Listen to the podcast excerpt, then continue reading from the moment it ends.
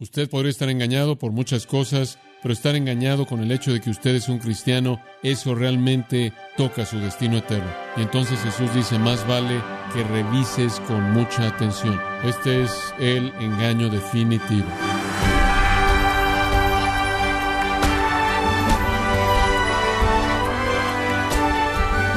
Le damos las gracias por acompañarnos en su programa Gracias a vosotros con el pastor John MacArthur.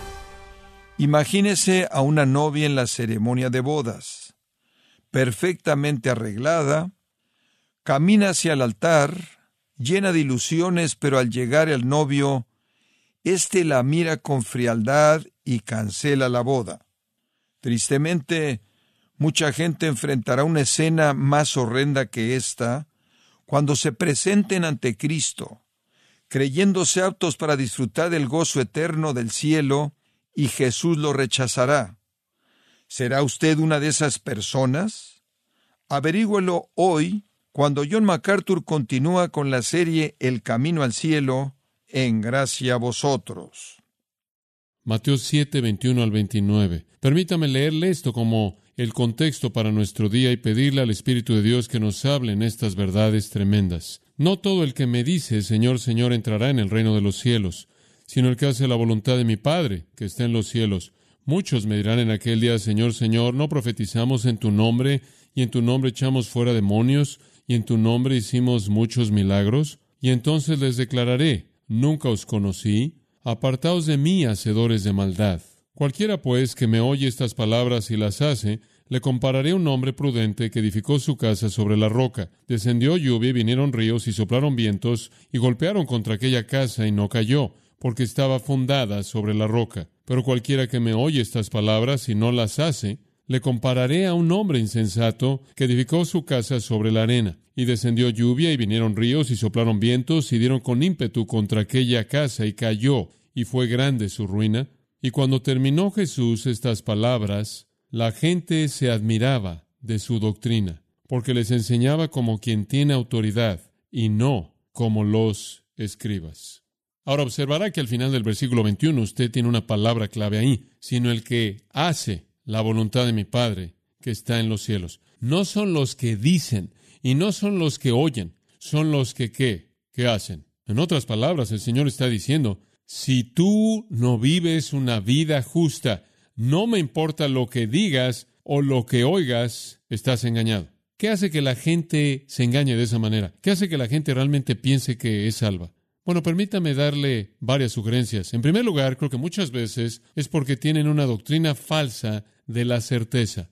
En otras palabras, supongamos que cuando usted fue llevado a Cristo, alguien le dijo a usted, ahora lo único que tienes que hacer para ser un cristiano es repetir esta pequeña oración y decir esta pequeña fórmula en base a ciertas afirmaciones. Bueno, usted la oró, la dijo, usted firmó en la línea punteada y mientras que usted la dijo y mientras que usted la oró y mientras que usted atravesó por el ritual, usted es salvo. Y no quiero que alguien jamás cuestione eso y demás. Y eso con frecuencia sucede y usted tiene un sentido falso de certeza. ¿Quiere saber algo? Cuando usted guía a una persona a Cristo, usted nunca debe decir, ahora, yo sé que eres salvo y nunca lo dudes. Y nunca dejes que nadie más haga que dudes. Hombre, eres salvo. He oído a personas que inclusive dicen, si tú le llegas a pedir a Jesús una segunda vez que entra a tu vida, estás negando algo que le pertenece a Dios, estás negando la permanencia de su salvación, estás cuestionando la integridad de Dios, tú en un sentido estás deshaciendo aquello que Dios dijo que es como si no fuera verdad. Nunca hagas eso, simplemente acéptalo, lo dijiste, firmaste la línea punteada y eso es mucha basura.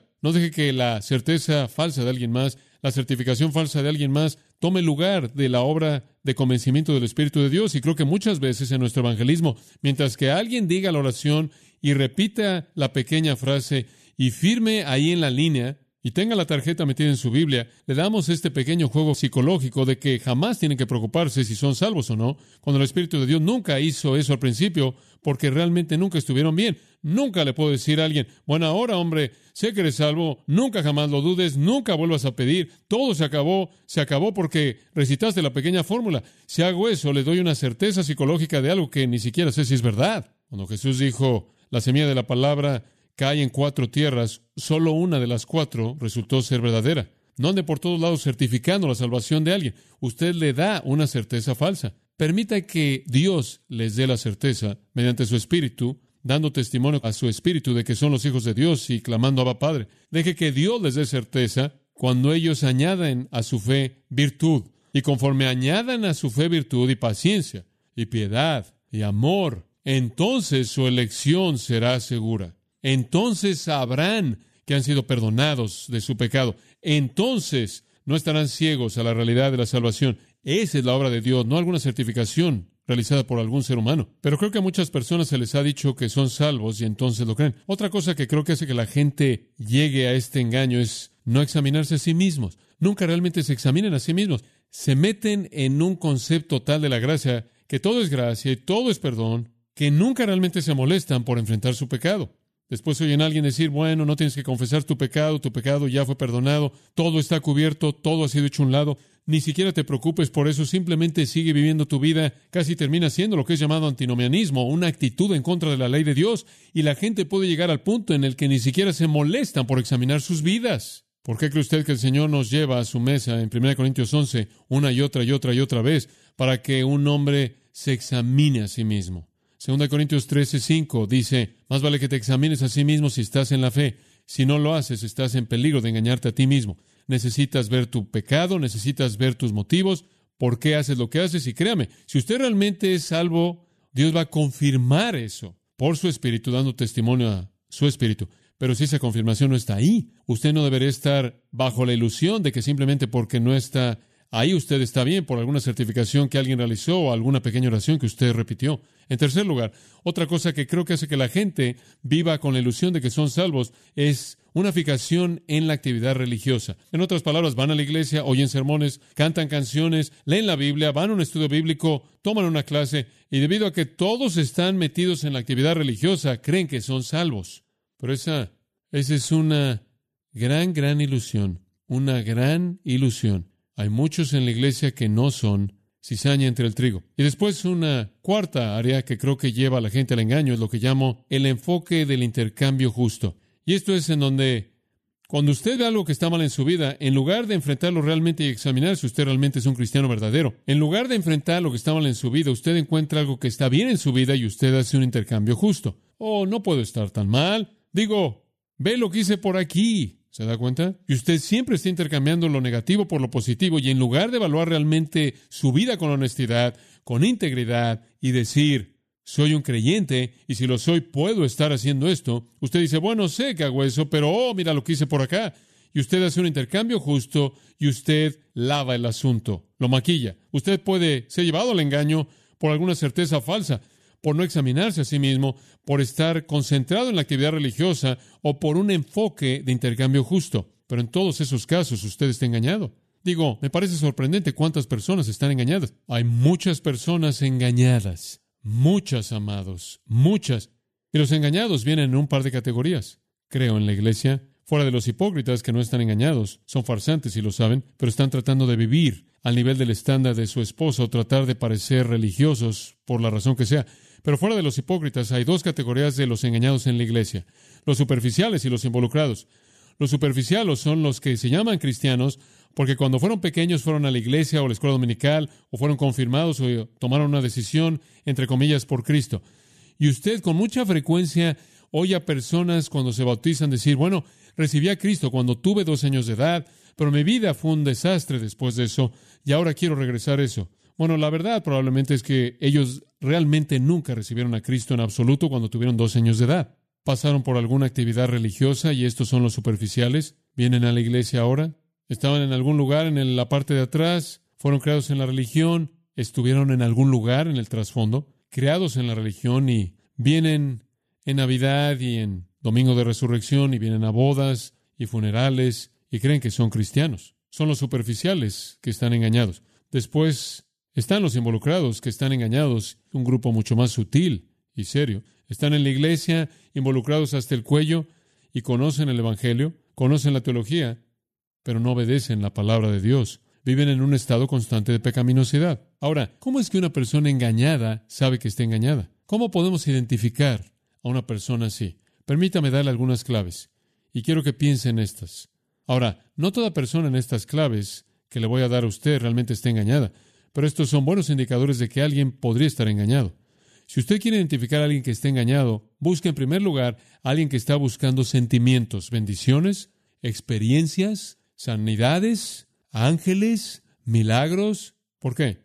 Lo más probable es que están más interesados en los resultados de la fe de lo que están en la fe misma. Están más interesados en lo que pueden obtener que la gloria que Dios puede obtener. Están más interesados en sí mismos que en la exaltación de Cristo. En segundo lugar, si usted está buscando para ver quién puede estar engañado, busca personas que están más comprometidos con la denominación, la iglesia, la organización que con la palabra de Dios.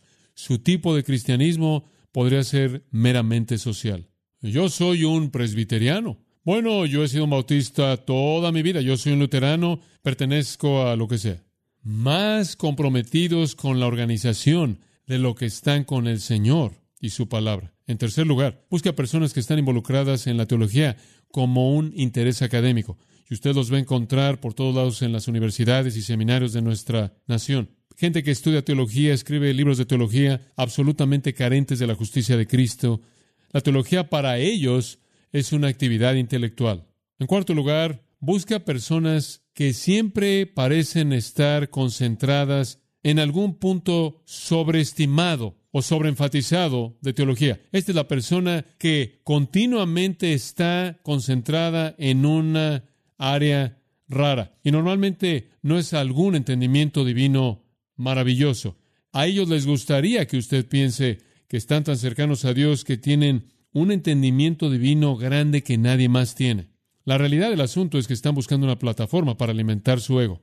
Busca personas que carecen de equilibrio. Y un pensamiento más. Cuando usted busca a alguien que quizás esté engañado, busca a alguien que satisface sus deseos de manera excesiva en el nombre de gracia. Satisface sus deseos excesivamente en el nombre de la gracia. Carece de penitencia, un corazón verdaderamente contrito y demás. Ahora, todos podrían estar engañados y en el camino espacioso que lleva a la perdición, pensando que van al cielo. Ahora, nuestro Señor le advierte a estas personas en los versículos 21 al 27. El Señor dice en este pasaje que estas personas son los engañados. Estas personas piensan que están en el camino correcto, pero no lo están. Y en primer lugar, en el párrafo, versículos 21 al 23, está la insensatez de las palabras vacías. Y en los versículos 24 al 27, la insensatez de los corazones vacíos. Observe de nuevo en el versículo 21, no todo el que dice en el versículo 22, muchos dirán, las afirmaciones son sorprendentes, las afirmaciones son hermosas pero no hacen lo que dicen. Elton Trublod ha dicho que nuestro campo misionero primordial en la actualidad, en lo que concierne a Estados Unidos, está dentro de la membresía de la iglesia misma. Tenemos que corregirnos a nosotros mismos. Estamos cargados de gente que está llena de palabras vacías. Dicen, dicen, dicen, dicen, pero no hacen lo que Dios quiere.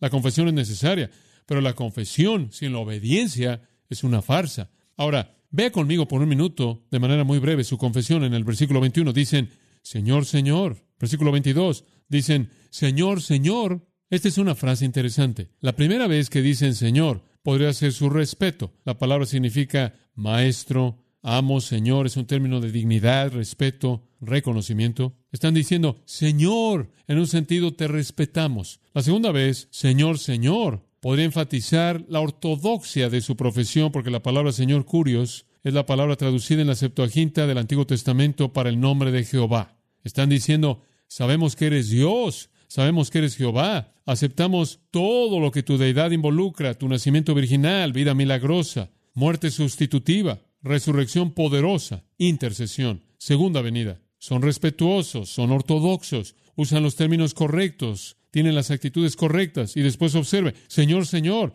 el hecho de que lo dicen dos veces indica su celo y su pasión y su compromiso y su fuerza de devoción. Y por cierto, si esto está ocurriendo en el juicio del gran trono blanco, y están diciendo esto en el juicio del gran trono blanco, si este es el día del cual él habla, cuando él dice en aquel día, entonces es muy posible que aquellos que lleguen ahí ya han pasado siglos en un lugar de juicio y castigo, que inclusive añade a su pasión. Señor, Señor, ¿qué hemos estado haciendo aquí en donde hemos estado? entonces hay una pasión y una ortodoxia y un respeto. Y después en el versículo 22 dicen tres veces, en tu nombre, en tu nombre, en tu nombre. Digo, ni siquiera están tan centrados en sí mismos en ese sentido. Lo hemos estado haciendo para ti, hemos estado predicando para ti, hemos estado echando fuera demonios para ti y hemos estado haciendo milagros para ti. Esa es una afirmación sorprendente. Es respetuosa, es ortodoxa, es apasionada, muestra celo. Ellos proclaman y hacen obras. Hombre, eso se oye bien.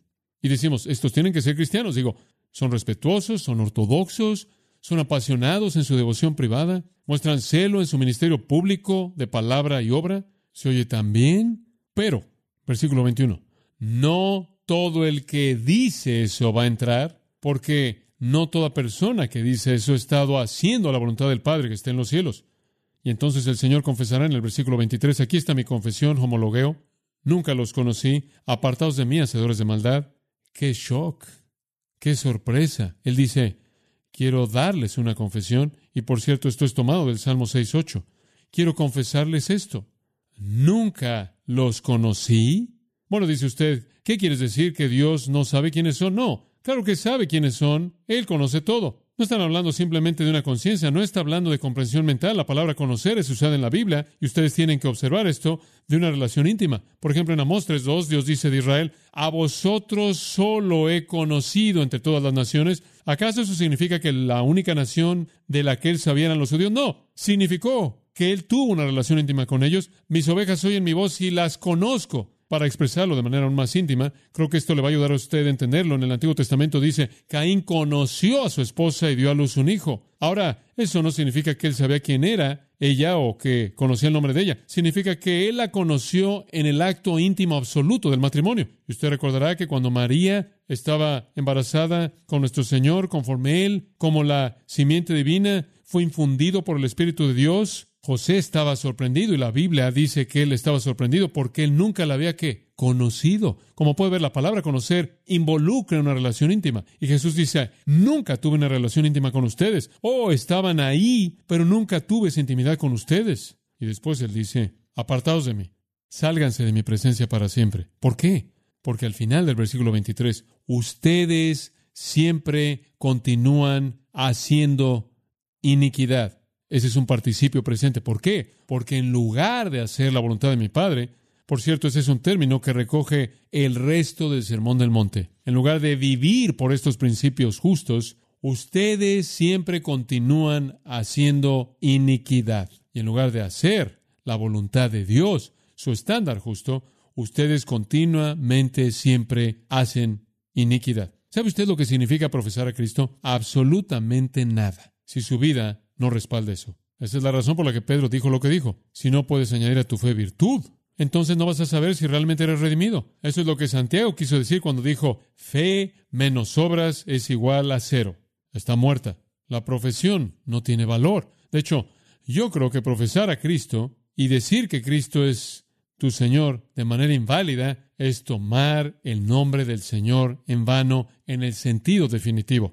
No creo que tomar el nombre del Señor en vano es decir Jesucristo, Dios, ahí en la calle. Esa es una manera. Pero el clímax de violar el nombre de Dios es decir que eres de Cristo cuando Él no es tuyo.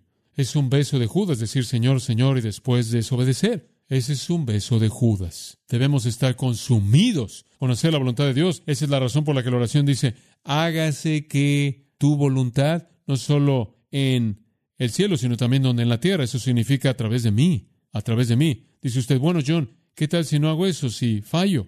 La oración sigue y dice, perdónanos nuestras deudas, como también perdonamos a los que nos ofenden. Si sabemos que vamos a fallar, pero ahí es cuando venimos a buscar perdón y eso es parte de un acto justo. El estándar justo del que habla Jesús supone que fallaremos, pero cuando fallamos estaremos ahí confesando. Esa es la razón por la que 1 de Juan 1.9 dice, si somos los que continuamente estamos confesando nuestros pecados, damos evidencia de que somos los que están siendo perdonados. En otras palabras, los que están siendo perdonados son los que están confesando. Como puede ver, Él no está diciendo, aquí está el estándar perfecto, si llegas a fallar, quedas fuera. Él está diciendo, aquí está el estándar perfecto. Y parte del estándar perfecto es que cuando fallas, lo enfrentas. Ese es el estándar de Dios. Y me atreveré a decir que si el Sermón del Monte no es la dirección de su vida, no la perfección de su vida, pero si no es la dirección de su vida, no me importa qué confesión haya hecho usted. No me importa si usted ha sido bautizado o lo que sea. Usted no es cristiano. ¿Se acuerda usted en Juan 6 que le dijeron, bueno, ¿qué haremos para hacer las obras de Dios? Y él dijo, esta es la obra de Dios que creáis en el que él envió. En donde comienza usted con la voluntad de Dios, cree en Cristo. La única cosa que es aceptable a Dios es una justicia que es el producto de una fe arrepentida en Jesucristo. Y eso produce buenas obras. Y si no está ahí, no importa lo que usted diga, no importa. No importa en absoluto. Entonces el Señor dice en el versículo 23, y puedo hacer una paráfrasis, ni por un solo momento los he reconocido como míos o los he conocido de manera íntima. Ustedes para siempre están expulsados de mi presencia porque continúan haciendo maldad. Ahora, ¿qué hace que esto sea tan sorprendente? Y quiero simplemente hacer esto al cerrar. Lo que hace que esto sea tan sorprendente son las afirmaciones que hacen. Son sorprendentes. Observa el versículo 22. Señor, Señor, hemos profetizado, echado fuera demonios, hecho milagros. Tres palabras, profecía, exorcismo y milagros. Ahora, ¿quieres saber algo? Algunas de las personas que digan eso van a ser legítimas. Han habido algunos que fueron profetas verdaderos, algunos que verdaderamente en el nombre de Jesucristo echaron fuera al enemigo, algunos a quienes Dios usó para hacer cosas maravillosas, cosas poderosas, pero hay bastantes que van a decir que lo hicieron y no es verdad. No es verdad. Eso no va a servir. Ahora, la pregunta que siempre surge, y quiero tratarla de manera breve, simplemente relájese. Vamos a estar aquí por unos dos minutos más, entonces no tenga prisa de irse, esta es mi última vez. Pero quiero que oiga esto. Algunas personas dicen, bueno, hombre, ¿realmente hacen esto? ¿Realmente predican, profetizan? ¿Realmente echaron fuera demonios? ¿Realmente hicieron muchos milagros? Hay tres alternativas. Número uno, lo hicieron por el poder de Dios. Número dos, lo hicieron por el poder de Satanás. Número tres, no lo hicieron, simplemente lo falsificaron. Las tres podrían ser verdad. Dice usted, aunque son incrédulos, podría ser verdad. Sí, ¿Sabe usted que Dios ha llevado a cabo su obra a través de incrédulos? Bueno, mire atrás en el Antiguo Testamento y usted descubrirá que Dios, de hecho, ha llevado a cabo su obra a través de incrédulos. Por ejemplo, en Números 23.5 dice, y Jehová puso una palabra en la boca de Balaam. Y Balaam, dice Pedro, amó el precio de la maldad. Él fue un profeta injusto, malo, contratado, pero Dios usó su boca. Han habido ocasiones cuando Dios inclusive ha llevado a cabo su obra a través de gente no regenerada. Supongo que usted tendrá que decir que la crucifixión de Cristo fue una de las más monumentales. En segundo lugar, es posible que pudieron haber hecho cosas maravillosas y echaron fuera demonios y predicaron bajo el poder de Satanás. Porque Satanás puede expresar su poder. Oh, Satanás expresó su poder en Job, ¿no es cierto? En muerte, destrucción, enfermedad. No hay duda al respecto. ¿Sabe usted que estuvieron los hijos de Seba en Hechos 19, que de hecho estaban echando fuera demonios.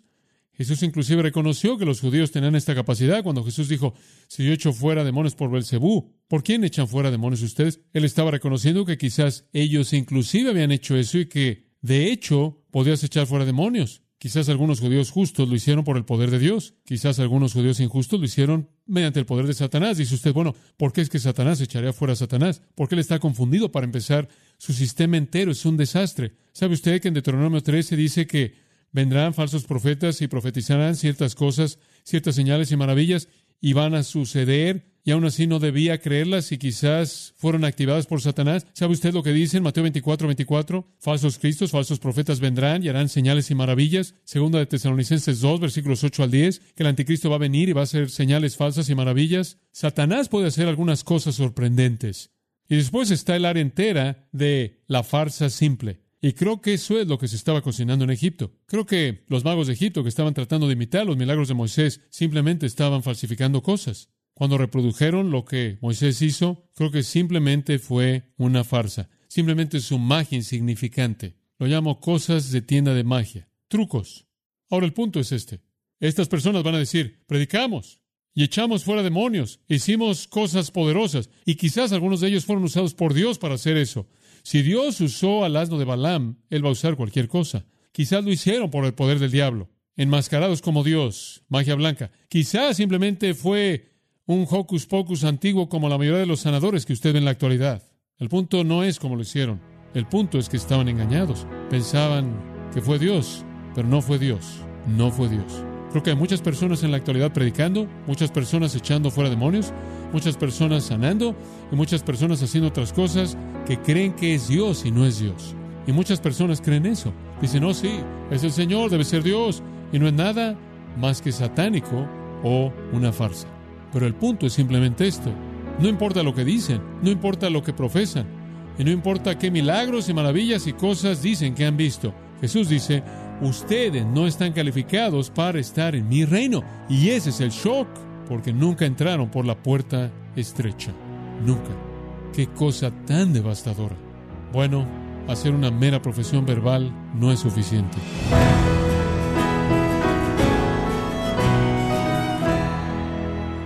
Ha sido el pastor John MacArthur ayudándole a ver la diferencia entre la fe verdadera y la falsa conversión. Parte de la serie titulada El Camino al Cielo, aquí en gracia a vosotros. Estimados oyentes, permítame compartirles esta carta que nos envió Ricardo Arturo Lucero Chala y dice lo siguiente. Desde Funza, Cundinamarca, Colombia, envío este mensaje y doy gracias a Dios. He venido buscando una sana doctrina y creo que he llegado a ese encuentro, pues estoy en la Biblia de estudio MacArthur con una explicación profunda sobre cómo llegar a ser un cristiano. Pues en mi Colombia Bella solo se encuentran iglesias que hacen mercado con la palabra de Dios, y solo se habla de prosperidad y de atracción, positivismo, y muchas más herejías. He leído algunos artículos de gracia a vosotros y he escuchado muchas prédicas de los diferentes pastores y gracias a Dios he crecido espiritualmente. Agradezco mucho de su guía. Gracias a Ricardo Arturo Chala de Colombia por su carta, por ser explícito en los detalles de cómo Dios está obrando en él. Y gracias porque al ver cómo Dios obra en el corazón de nuestros oyentes a través de la palabra de Dios, nos alienta a seguir en este ministerio, su ministerio, gracias a vosotros.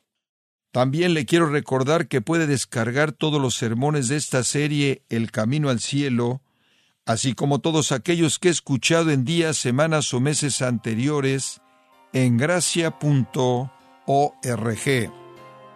Si tiene alguna pregunta o desea conocer más de nuestro ministerio, como son todos los libros del pastor John MacArthur en español, o los sermones en CD que también usted puede adquirir, escríbanos y por favor mencione la estación de radio por medio de la cual usted nos escucha en gracia a vosotros. Es importante conocer no solo el país y ciudad de donde usted nos escucha, sino también la radio. Para quienes contactan nuestro ministerio por primera vez, pueden solicitar una copia del mensaje de promoción sin costo alguno, un mensaje por oyente únicamente. Si usted vive en los Estados Unidos o Puerto Rico, escríbanos a Gracia Vosotros, P.O. Box 4000, Panorama City, California 91412 o puede escribirnos a través del siguiente correo electrónico radio arroba gracia punto org. Le damos las gracias por su tiempo y sintonía en nombre del pastor John MacArthur y del personal. Y le comento que estamos orando para que Dios continúe extendiendo su gracia en usted mientras nos acompañe en la próxima edición para continuar desatando la verdad de Dios un versículo a la vez aquí en gracia a vosotros.